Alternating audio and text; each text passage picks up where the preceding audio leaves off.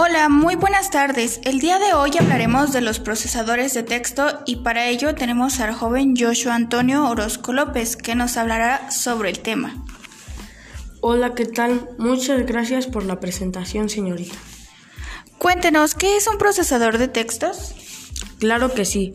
Un procesador de textos es un software informático que es utilizado para crear y editar documentos Modificarlo es como una versión moderna de una máquina de escribir. Pero dígame, ¿qué ventajas debe tener el usar un procesador de textos?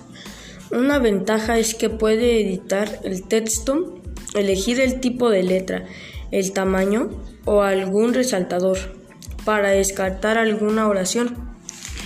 Oh, ya veo. Y bueno, ¿podría modificar la ortografía? es que yo tengo muy mala ortografía.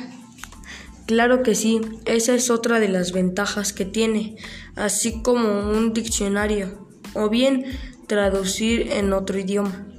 Otra ventaja que tiene es de insertar imágenes y gráficos dentro del mismo archivo.